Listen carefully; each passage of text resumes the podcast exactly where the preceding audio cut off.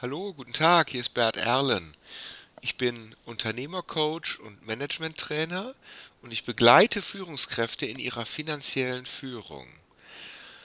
Ich möchte, dass Sie die Betriebswirtschaft verstehen, die Herausforderungen der Betriebswirtschaft, die Instrumente der Betriebswirtschaft, die Frage, wie Sie betriebswirtschaftliche Zusammenhänge in Ihre finanzielle Führung integrieren können, damit Ihr Verständnis für die unternehmerischen Zusammenhänge und damit ihre finanzielle Führung besser und sicherer werden. Heute geht es um die innerbetriebliche Leistungsverrechnung. Das ist ein Thema der Kostenrechnung im Unternehmen. Das ist ein Thema der Gemeinkostenverrechnung. Ich hatte Gemeinkosten in der Abgrenzung zu Einzelkosten schon beim letzten Mal erläutert bei der Produktkalkulation.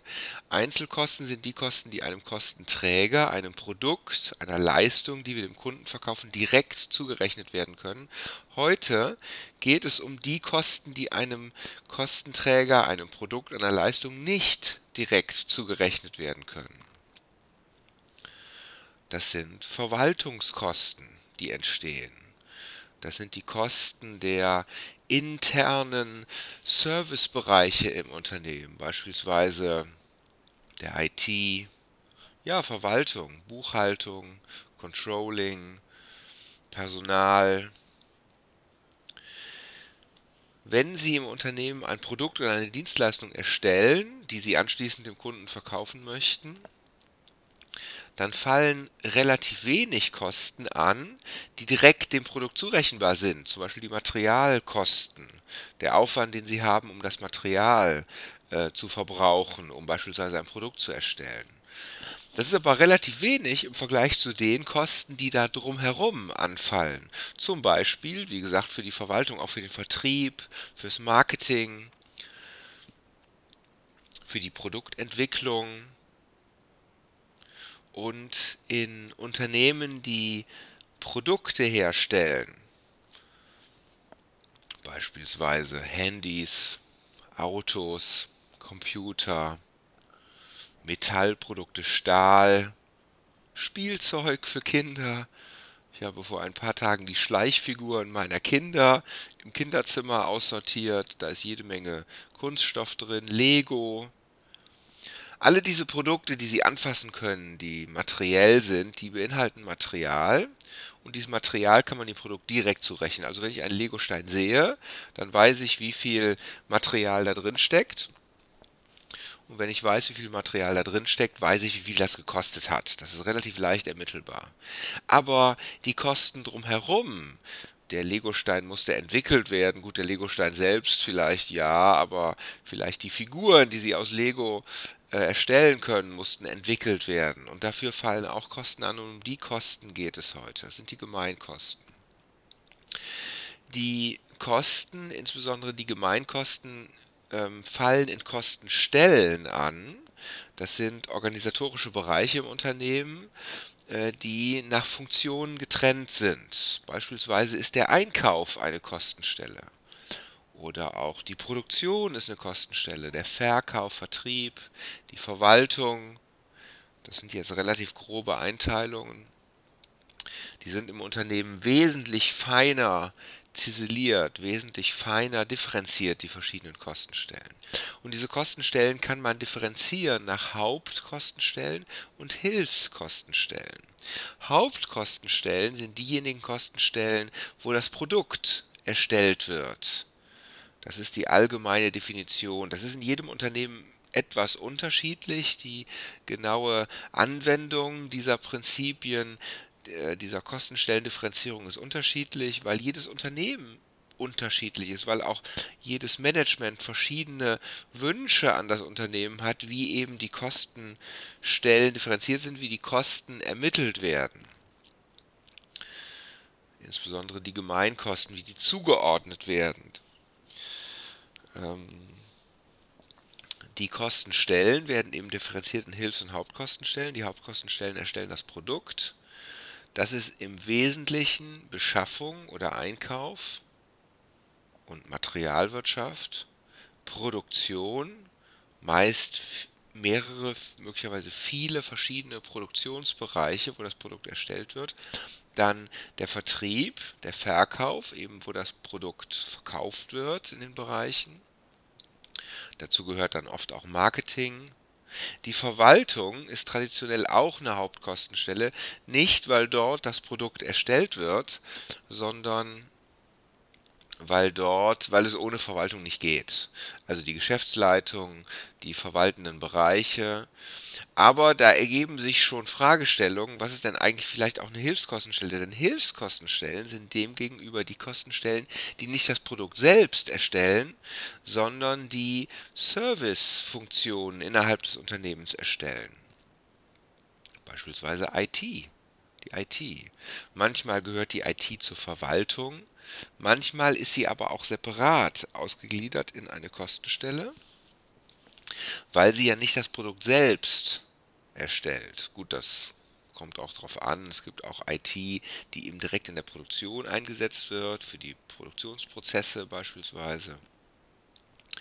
Aber es gibt natürlich auch viel IT drumherum in der Verwaltung eben. Der Fuhrpark, das Fuhrparkmanagement. In vielen Unternehmen ist der Fuhrpark ja geleast, da gehören die Fahrzeuge gar nicht dem Unternehmen selbst, sondern sind einfach nur geleast, gemietet, könnte man auch sagen. Aber es gibt auch Unternehmen, die verwalten eben ihren Fuhrpark selbst. In der Produktion gibt es eine Werkstatt, die Arbeitsvorbereitung. Das sind Hilfskostenstellen, weil die eben nicht am Produkt selbst arbeiten, sondern ähm, den anderen Kostenstellen helfen, ihre Leistung wiederum zu erbringen. Kantine, einfaches Beispiel, die Kantine, wo wir alle essen im Unternehmen, wo wir unser Essen einnehmen. Hier geht es jetzt um die Frage, wie die Kosten dieser Hilfskostenstellen auf die Hauptkostenstellen umgelegt werden. Ähm, Im Rahmen der Produktkalkulation beim letzten Mal habe ich dargestellt, wie die Kosten der Hauptkostenstellen zugerechnet werden auf ein Produkt, auf eine Dienstleistung, auf einen sogenannten Kostenträger. Wenn wir die zurechnen wollen, und das müssen wir ja machen im Rahmen der Produktkalkulation, müssen ja die Kosten irgendwie ermittelt werden. Und das sind nicht die Kosten, die in den, in den Hauptkostenstellen direkt angefallen sind, sondern eben auch diese Hilfskosten in den Hilfskostenstellen, die eben dorthin umgelegt werden. Ich hatte eben davon gesprochen, dass es um Gemeinkosten geht, nicht um Einzelkosten und äh, dass es in ähm, Unternehmen, die Produkte herstellen, ja eben Einzelkosten gibt, insbesondere das Material. In Dienstleistungsunternehmen, die Dienstleistungen erstellen, da gibt es ganz wenig Material, was umgelegt werden kann. Äh, was verrechnet, nein, Entschuldigung, nicht umgelegt. Da gibt es relativ wenig Material, was dem Produkt direkt zugerechnet werden kann. Also die Einzelkosten sind gering, die Gemeinkosten sind sehr hoch. Und da spielt die innerbetriebliche Leistungsverrechnung eine besondere Rolle in Dienstleistungsunternehmen. Denken Sie an Sozialunternehmen, die Familienhilfe organisieren, Seniorenheime, Krankenhäuser, die Dienstleistungen erbringen. Auch diese Unternehmen haben Einzelkosten, aber relativ zu den Gemeinkosten weniger als beispielsweise ein Stahlhersteller oder beispielsweise ein, naja, der Hersteller von Legosteinen. Wie funktioniert jetzt diese innerbetriebliche Leistungsverrechnung? Nehmen Sie beispielsweise mal eine Kostenstelle wie den Fuhrpark. Der Fuhrpark ist die, die Servicefunktion im Unternehmen, die eben die Fahrzeuge und die Fahrdienstleistungen für die anderen Kostenstellen bereitstellt. Jetzt stellen Sie sich vor, der Fuhrpark fährt eine bestimmte Menge Kilometer pro Jahr. Also da gibt es Autos, die werden dort gewartet, die werden dort gewaschen, die werden aufgetankt und so weiter. Und wenn eben jemand gerne das Fahrzeug in, in ähm, verwenden will im Unternehmen, dann bestellt er im Fuhrpark, so wie wir vielleicht manchmal bei der Unternehmensberatung, bei der Unternehmensberatung, so ein Quatsch, bei einer Mietwagengesellschaft ein Auto bestellen und vorreservieren. So werden im Fuhrpark die Autos vorreserviert, die man halt verwenden möchte. So, dieser Fuhrpark fährt eine bestimmte Summe an Kilometern insgesamt pro Jahr. Und in diesem Fuhrpark fallen bestimmte Kosten, Gemeinkosten an pro Jahr. Stellen Sie sich vor, der Fuhrpark äh, fährt eine Million Kilometer im Jahr und die Kosten, die anfallen pro Jahr, sind eine Million Euro. Die Kosten für die Mitarbeiter, die Kosten für vielleicht das Tanken, das Autowaschen, die Wartung, ähm, vielleicht machen die Mitarbeiter das selbst, vielleicht wird es aber auch an eine Werkstatt ausgegliedert. Ähm, das kann ganz unterschiedlich sein. Auf jeden Fall fallen die Kosten an. Eine Million Euro für eine Million Kilometer pro Jahr. Das sind dann offensichtlich 1 Euro pro Kilometer, Entschuldigung. Die Kosten pro Kilometer betragen 1 Euro. Und wenn wir jetzt wissen, wer, welche andere Kostenstelle im Unternehmen wie viele Kilometer in Anspruch genommen hat, wie viele gefahrenen Kilometer in Anspruch genommen hat, dann kennen wir ja einen Kostenverrechnungssatz. Denn offensichtlich fallen pro Kilometer 1 Euro an Kosten an und wenn beispielsweise die Verwaltung 100.000 Kilometer gefahren ist, dann muss die Verwaltung 100.000 Euro dieser eine Million Euro Kosten des Fuhrparks übernehmen, ist dafür verantwortlich. Ähm, diese Kostenverrechnung folgt dem Grundsatz der verursachungsgerechten Kostenverteilung. Naja, und wenn die Verwaltung 100.000 Kilometer pro Jahr gefahren ist, also den Fuhrpark für die Leistung von 100.000 Kilometern pro Jahr in Anspruch genommen hat, muss jetzt die Verwaltung 100.000 Euro der Kosten des Fuhrparks tragen. Der Fuhrpark wird also mit diesen Kosten entlastet und die Kostenstelle Verwaltung wird mit diesen Kosten belastet. Die Produktion ist vielleicht 50.000 Kilometer gefahren, muss die 50.000 Euro tragen. Der Einkauf ist vielleicht 300.000 Kilometer gefahren, nur ein Beispiel. Dann muss der Einkauf 300.000 Kilometer, 300.000 Euro an Kosten tragen. Produktionsstelle 1 300.000 Euro, die Produktionsstelle 2 äh, 200.000 Euro, die Produktionsstelle, Produktionsstelle 3 vielleicht äh, 125.000 Euro, weil 125.000 Kilometer, weil ein Kilometer 1 Euro an Kosten generiert. Der Vertrieb, der ist natürlich ganz viel gefahren, der ist 600.000 Kilometer gefahren. Naja, zu den Kunden, zu den Messen, viel unterwegs, klar, 600.000 Euro. Hatte ich gesagt 600.000? 600.000 Euro müssen die an Kosten tragen. In den Kostenverrechnungssystemen, in den Systemen der innerbetrieblichen Leistungsverrechnung, gibt es dann oft den Grundsatz, dass alle Kosten des Fuhrparks verteilt werden auf die empfangenen Kostenstellen. Also die gesamten 1 Million Euro.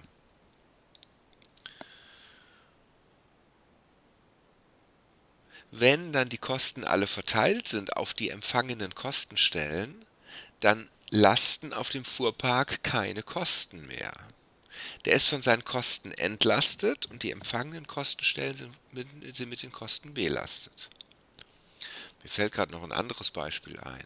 Die Weiterbildungsabteilung. Vielleicht gibt es bei Ihnen eine Weiterbildungsabteilung, die Weiterbildung organisiert. Vielleicht Personalentwicklung, aber vielleicht haben Sie auch eine separate Abteilung, ein Fortbildungsinstitut.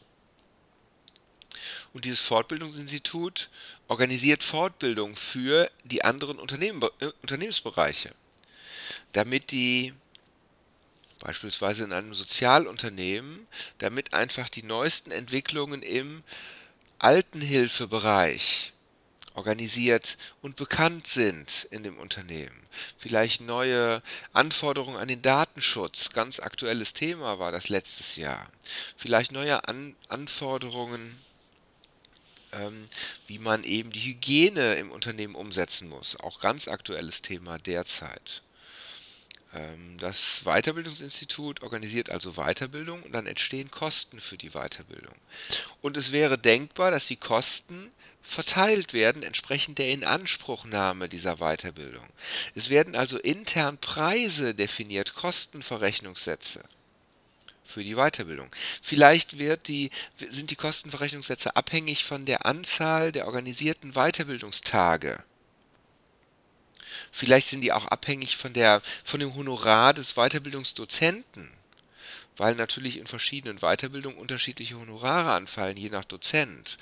Je nach Länge der Weiterbildung, manchmal ist das ein halber Tag, manchmal sind das zwei Tage, manchmal sind das zehn Tage für einen länger laufenden Weiterbildungsprozess. Dann wird entsprechend der Tage und entsprechend der Honorarkosten für den Dozenten werden die Kosten weiterverrechnet.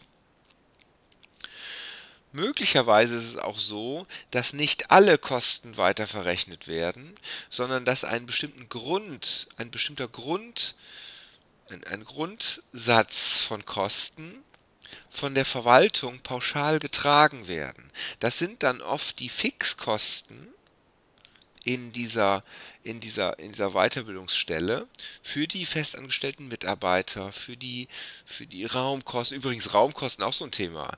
Äh, vielleicht gibt es unternehmensintern eine Immobilienabteilung, die die Räume erstellt, vielleicht selbst gebaut hat und dann werden die intern vermietet. Also nicht extern vermietet, falls es einen externen Mieter gibt, das ist auch denkbar, sondern intern vermietet an die Kollegen. Dieses Weiterbildungsinstitut ist in Räumlichkeiten, die dem Unternehmen gehören, und da fällt eine interne Miete an. Und die interne Miete fällt an für die Büros der Mitarbeiter des Weiterbildungsinstituts, aber die Miete fällt auch an für die, für die, für die, für die Räumlichkeiten, wo die Weiterbildung stattfindet. Die Miete für die Büros der Mitarbeiter wird pauschal im Rahmen der Verwaltungskosten getragen die Miete für, den, für die Räume der Weiterbildung wird eingerechnet in den Kostenverrechnungssatz, den die empfangenden, die geschulten Mitarbeiter, Abteilungen zu tragen haben. Also tragen die Kosten entsprechend der Inanspruchnahme der Weiterbildungsdienstleistung. Und wenn die gar keine Dienstleistung in Anspruch nehmen, dann tragen die gar keine Kosten. Die tragen dann natürlich nur indirekt die Verwaltungskosten für die, war das Beispiel, festangestellten Mitarbeiter des Weiterbildungsinstituts. Kostenverrechnung. Und die Verrechnungssätze sind mehr oder weniger pauschal. Wie gesagt, der Anspruch ist verursachungsgerecht, müssen die verrechnet werden. Und bei, bei meinem Beispiel des Fuhrparks war das relativ einfach, Kilometerleistung. Naja, und alle fahren irgendwie Kilometer und das ist relativ einfach. Ein Kilometer kostet einen Euro. Im, im, äh, mit dem Beispiel des Weiterbildungsinstituts ist das schon eine eher komplexere Frage, weil eben die Verrechnungssätze nicht einheitlich sind. So werden die innerbetrieblich weiterverrechnet. Da entstehen ja Preise. Das sind keine Preise im, im, in dem Sinne, in dem wir das alle verstehen, wir gehen irgendwo hin, wir müssen einen bestimmten Preis bezahlen, sondern es sind Verrechnungssätze. Diese Preise werden auch nicht wirklich bezahlt, aber die werden verrechnet. Das heißt, da gibt es ein, ein Verrechnungssystem, ein, ein, eine Tabelle, eine Excel-Tabelle. Und in der Excel-Tabelle werden dann die Kosten des Weiterbildungsinstituts oder des Fuhrparks abgezogen und den anderen Kostenstellen zugerechnet. Das heißt, deren Kosten werden größer, entsprechend ihrer Inanspruchnahme. Das ist der Klassiker in Kostenverrechnungssystemen, in SAP zum Beispiel und auch in anderen ERP-Systemen, in äh, anderen Systemen, wo das IT-mäßig erfasst wird. Also eine ganz einfache Excel-Tabelle oder eben, um in SAP zu sprechen, das Modul für die innerbetriebliche Leistungsverrechnung, ILV, wird das oft abgekürzt. Und jetzt stellen Sie sich die Excel-Tabelle vor. Sie haben Spalten für jede Kostenstelle. Naja, und die, die, die, der, die Werte in der Spalte für den Fuhrpark oder für das Weiterbildungsinstitut werden geringer. Die Werte bei den empfangenen Kostenstellen werden größer. Das werden natürlich die Kostenstellenleiter in diesen empfangenen Kostenstellen nicht toll finden, weil ihre Kosten ja steigen. Und Sie können sich deshalb vorstellen, dass die Verrechnungssätze ein interessantes Thema der internen Kommunikation sind. Werden denn nur wirklich die Kosten verrechnet, die angefallen sind? Oder packen die da ein bisschen drauf? Also sind sozusagen die internen Preise höher als die Kosten. Das würde ja bedeuten, dass der Fuhrpark Gewinn macht zu Lasten seiner Kollegen im Unternehmen. Naja, Sie können sich leicht vorstellen, dass die Kollegen das nicht toll finden. Und deshalb gilt der Grundsatz, nur die Kosten werden weiterverrechnet. Ich hatte eben die Kosten et, äh, etwas differenziert.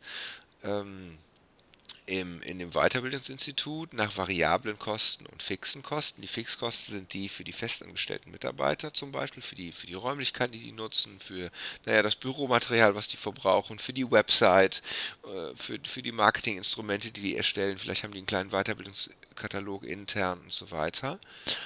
Ähm, die variablen Kosten sind die, die abhängig sind von der Frage, ob die das Seminar, äh, ob die die Fortbildung, die Weiterbildung durchführen oder nicht. Und die müssen vielleicht die empfangenen Kostenstellen nur tragen. So unterscheiden sich dann die Kostensätze. Eben entweder alle Kosten, man sagt Selbstkosten, Sie erinnern sich an die Produktkalkulation im letzten Podcast, oder werden nur die variablen Kosten weiterverwendet, also nur die, die wirklich für die Dienstleistung entstehen, in Abgrenzung zu den fixen Kosten, äh, die immer entstehen in dieser Kostenstelle. Naja, das sind Preise. Und Preise haben eine Lenkungswirkung. Davon ist natürlich abhängig, ob zum Beispiel die Kollegen das Auto auch in Anspruch nehmen vom Fuhrpark oder auch die Fortbildung, die Weiterbildung in Anspruch nehmen von dieser Weiterbildungsabteilung. Ob die vielleicht extern das einkaufen wenn das ein interner Dienstleister ist, dann können die ja möglicherweise wählen und können sagen, nee, ich kaufe die Weiterbildung nicht bei meinen Kollegen, sondern es gibt am Markt einen anderen Weiterbildungsanbieter, der das äh, besser macht, wo die Qualität besser ist, wo die Durchführung besser ist und das kaufe ich dort ein. Jetzt könnte natürlich sein, dass die Unternehmensleitung sagt, nein, nein, nein, äh, bitte kauft das bei den Kollegen ein. Und die sagen nicht nur, bitte kauft das bei den Kollegen ein, sondern es ist eine Vorgabe, das bei den Kollegen einzukaufen. Weil deshalb haben wir ja die Abteilung. Stellen Sie sich mal vor, das würde immer nur extern eingekauft, dann macht die interne, die Hilfskostenstelle ja gar keinen Sinn intern. Also gibt es die Direktive, intern einzukaufen wenn die Qualität gut ist. Wenn die Autos immer sauber sind, wenn die immer vollgetankt sind, wenn die gut gewartet sind, wenn man sich dabei, damit beim Kunden blicken lassen kann, dann nehmen wir gerne die aus dem internen Fuhrpark. Aber wenn nicht, dann nehmen wir halt die von Sixt oder Europcar oder der Autovermietung um die Ecke, weil das gefällt uns besser. Vielleicht kennen wir da auch einen. Sie können sich also vorstellen, dass diese Frage, ob man intern die Leistung in Anspruch nimmt oder extern ein ständiger Gegenstand der Diskussion ist. Vielleicht kennen Sie das in Ihren Unternehmen, dass man gerne auf die Holding schimpft, weil die generieren, die, die generieren ja nur Kosten. Aber die Leistungen gefallen uns nicht, die Leistungen sind nicht gut. Also nehmen wir die Leistung nicht in Anspruch. Wenn wir die Leistung nicht in Anspruch nehmen, dann wankt aber das gesamte betriebswirtschaftliche System, weil ja dann Kosten entstehen, die überhaupt nicht intern Anwendung finden. Und dann ist natürlich der Schritt leicht, dass die, dass die sozusagen produktiven Kostenstellen, also dort, wo das Produkt wirklich erstellt wird, wo sozusagen Geld verdient wird, das ist dann der, der ähm, die kleine interne Bezeichnung, die auch äh, eine Art Wertigkeit plötzlich ausdrückt, das ist eine Frage der Unternehmenskultur, dann machen die ja gar keinen Sinn. Damit die also Sinn machen, werden die selbst ein Interesse haben, tolle Leistungen zu erbringen und im Kostenrahmen zu bleiben. Damit die Kollegen sie gut finden. Und ich, äh, ich sagte gerade, vielleicht arbeiten die selbst in einem Unternehmen, wo gern auf die Holding geschimpft wird. Weil die Holding verbraucht nur Geld, aber die Holding ähm, arbeitet nicht für uns in den operativen Kostenbereichen. Und das gefällt uns nicht. Es gibt in allen Unternehmen, die ich kenne, diese, naja, die, ich will nicht sagen Konflikte, aber diese Auseinandersetzung zu der Frage, wer leistet hier eigentlich was. Und es gibt in allen Unternehmen die Frage, ist die Holding eigentlich das Geld wert, was sie kostet? Controlling. Gute, gute Frage, Controlling. Ist das Controlling das Geld wert? Passiert es schon mal, dass Sie als Führungskraft einen Controlling-Bericht auf den Tisch kriegen, den Sie sich nie anschauen? Der sozusagen ungelesen im Papierkorb oder im Spam und nicht im Spam, sondern in Ihrem elektronischen Papierkorb landet. Sie gucken da nie rein? Dann haben Sie zu viele Controller. Passiert es, dass sie ein Auto mieten in der internen Fuhrparkverwaltung. Das kostet 1 Euro pro Kilometer und sie kriegen es bei Six für 80 Cent. oder 1 Euro. Ich habe 1 Euro gesagt, weil es eine einfach zu berechnende Zahl ist. Der Kilometersatz ist natürlich in der Realität allerhöchstwahrscheinlich geringer. Aber Sie bekommen es bei Six billiger. Und bei Six ist das Auto auch gut, ist vielleicht sogar besser. Dann werden Sie sich überlegen, ob Sie das intern buchen oder extern. Ob Sie die Weiterbildung intern in Anspruch nehmen oder ob Sie einen externen Weiterbildungsträger beauftragen. Es ist wichtig, dass es Managementprinzipien gibt, der Frage der Inanspruchnahme der innerbetrieblichen Leistung. Und die Unternehmensleitung wird festlegen, liebe Mitarbeiter, ihr müsst die Leistung intern in Anspruch nehmen und nicht extern. Denn die Unternehmensleitung hat ein Interesse, dass die Abteilung, die diese internen Leistungen erbringt, gerechtfertigt ist. Wenn die Unternehmensleitung sogar irgendwann den Eindruck bekommt, da stimmt das Verhältnis zwischen dem internen Verrechnungssatz und der Leistung nicht mehr, die Autos sind schlecht, sind nicht vollgetankt, sind nicht gut gewartet, sind zu teuer, die Kosten sind zu hoch, da ist Schlendrian in der Abteilung. Weil die ja immer ihre Kosten gedeckt kriegen, die internen müssen ja dort buchen, haben die ja gar kein Interesse, kosteneffizient zu arbeiten. Die Kosteneffizienz ist nicht gut. Dann wird die Unternehmensleitung darüber nachdenken, vielleicht nicht mehr die Mitarbeiter zu verpflichten, intern zu buchen.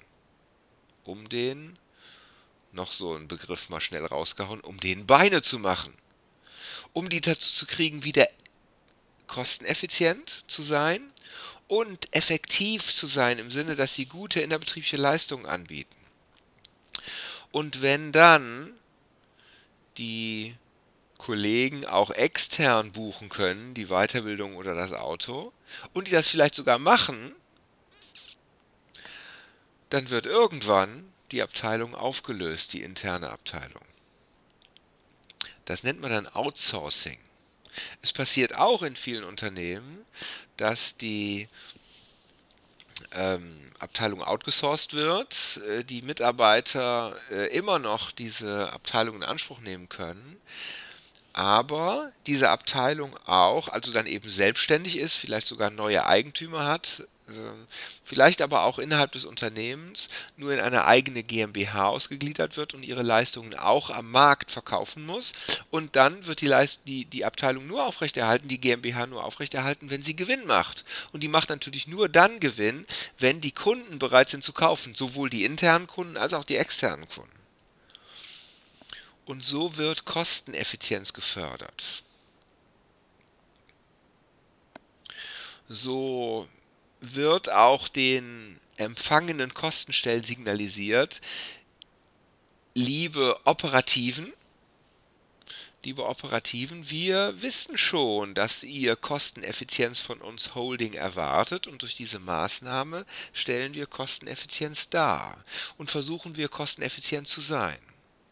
Das ist also ein großer Vorteil, um die Kosteneffizienz zu erhöhen, um die Kosten im Griff zu halten. Und das ist der Hauptgrund für Outsourcing. Vielleicht haben Sie schon Outsourcing erlebt. Wenn Sie im Unternehmen arbeiten, ist es sogar relativ wahrscheinlich, dass Sie schon Outsourcing erlebt haben. Wie viele Outsourcing-Projekte gab es in den letzten 20 Jahren in Bezug auf IT-Abteilungen? Wie viele Outsourcing-Projekte gab es in Bezug auf den Fuhrpark in Unternehmen? Wie viele Outsourcing-Projekte gab es in Bezug auf die Weiterbildung in Unternehmen, dass die Weiterbildungsabteilung ausgegliedert wurde? Liebe Weiterbildungsabteilung, ihr könnt jetzt eure Leistung auch externen Kunden öffnen. Und das wird dann begründet mit mehr unternehmerischen Möglichkeiten, mit mehr unternehmerischen Freiheiten. Hat aber auch den Grund, dass die kosteneffizienter arbeiten sollen hat auch den Grund, dass, das, dass dann das Controlling einfacher wird.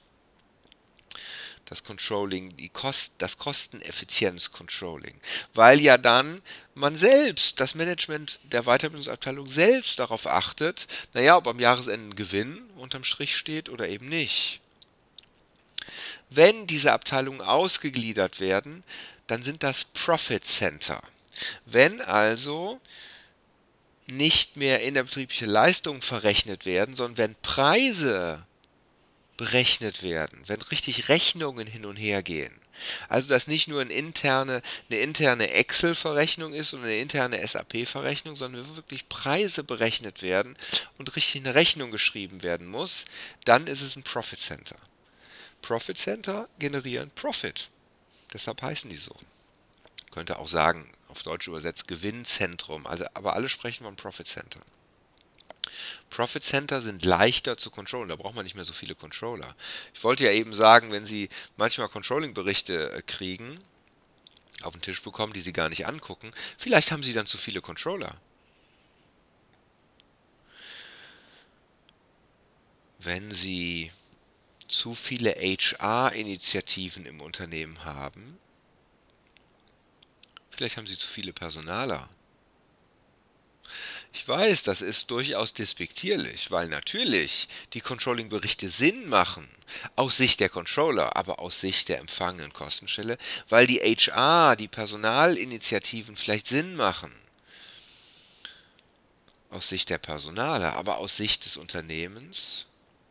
Wenn es Menschen in Unternehmen gibt, Stichwort Controller, dann wollen die natürlich wirksam werden. Dann wollen die natürlich ähm, für ihre Kollegen was Gutes tun. Und natürlich sind die Berichte sinnvoll aus deren Sicht. Aber sind sie auch sinnvoll aus Sicht der Empfänger? Das sind Möglichkeiten, um die Controlling-Abteilung zu benchmarken. Wie viele Controller haben wir im Unternehmen in Relation zum Umsatz des Unternehmens? Und das kann man vergleichen mit anderen Unternehmen. Das kann man auch vergleichen mit Unternehmen, die gar nicht selbst Wettbewerber sind, sondern das kann auch Daimler mit ThyssenKrupp und der Deutschen Bank vergleichen. Ja, Deutsche Bank, Deutsche Bank ist ein spezifisches Thema, weil eben die weil ähm, in Banken, äh, weil Banken sehr stark reguliert sind, die brauchen vielleicht mehr Controller. Aber ähm, das können natürlich auch Sozialunternehmen vergleichen mit, mit, ähm, mit Daimler zum Beispiel ähm, wie viel Umsatz machen wir, wie viele Controller haben wir.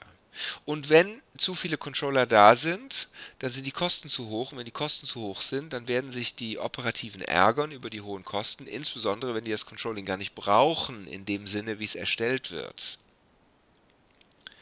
Und dann entsteht die Frage der Kosteneffizienz, dann entsteht die Frage der innerbetrieblichen Leistungsverrechnung, dann entsteht die Frage des Outsourcings und dann entstehen Profit Center. Gut, die Controller sind eigentlich so gut wie nie Profit Center, weil die, die Controlling-Leistung intern nur schwer verrechnet werden kann. Profit Center bildet man bei Leistungen, die leicht verrechnet werden können, wo leicht Lieferungs- und Leistungsbeziehungen erkennbar sind, wo vielleicht sogar es auch einen externen Anbieter gäbe, der das leistet. Und wenn wir die Abteilung outsourcen, die Weiterbildungsabteilung zum Beispiel, dann können wir natürlich leicht den externen Anbieter vergleichen mit unserer als Profit Center outgesourcten Abteilung und können eben noch besser im Benchmarking-Vergleich beurteilen, ob die Abteilung wirklich effizient arbeitet. Das sind große Themen, die sich damit verbinden und das sind auch Kultur, unternehmenskulturelle Themen. Denn die Frage, ob wir gut miteinander zusammenarbeiten, ob wir gern mit den Kollegen aus der leistenden Kostenstelle zusammenarbeiten, ob wir gerne mit den Kollegen von der Hilfskostenstelle zusammenarbeiten, ist ein wichtiges kulturelles Thema. Naja, und wenn die da einen Schlendrian haben, dann müssen wir die ja mitfinanzieren. Das wollen wir nicht dann wird die outgesourced. Dann ist ein eigener Profit Center. Wenn die plötzlich ein eigener Profit Center sind, dann sind die ja nicht mehr nur für uns da. Dann arbeiten die ja auch für andere Kunden, für externe Kunden. Und dann erbringen die vielleicht nicht mehr für uns exklusiv die beste Qualität, sondern vielleicht für die anderen Kunden. Und das ist wiederum der Nachteil. Dann entstehen mehr Silos in Unternehmen. Dann ist möglicherweise die interne Zusammenarbeit nicht mehr so, so gut dann sind die Abläufe nicht mehr gut, so gut, dann sind die nicht mehr so gut in unsere Betriebsprozesse eingebunden. Vielleicht haben Sie das schon mal erlebt, wenn die IT outgesourced wurde, dann stimmt plötzlich die Leistung nicht mehr.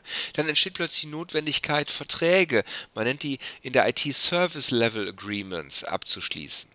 Also, dass wir dann auch die Qualität, die, die Dienstleistungsqualität zum Beispiel der IT-Abteilung messen müssen, wie schnell die Reaktionsgeschwindigkeit ist, wie schnell die unsere IT-Probleme lösen, wie gut die die IT-Probleme lösen und so weiter, dann steht wiederum mehr Controlling-Bedarf.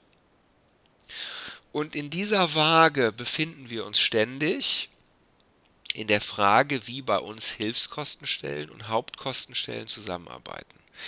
Stellen Sie sich nochmal die Excel-Tabelle vor, da sehen, Sie, da sehen Sie eine Spalte, wo die ganzen Kosten aufaddiert sind, unten kommt eine Summe raus und die Kosten werden dann verrechnet auf die empfangenen Kostenstellen.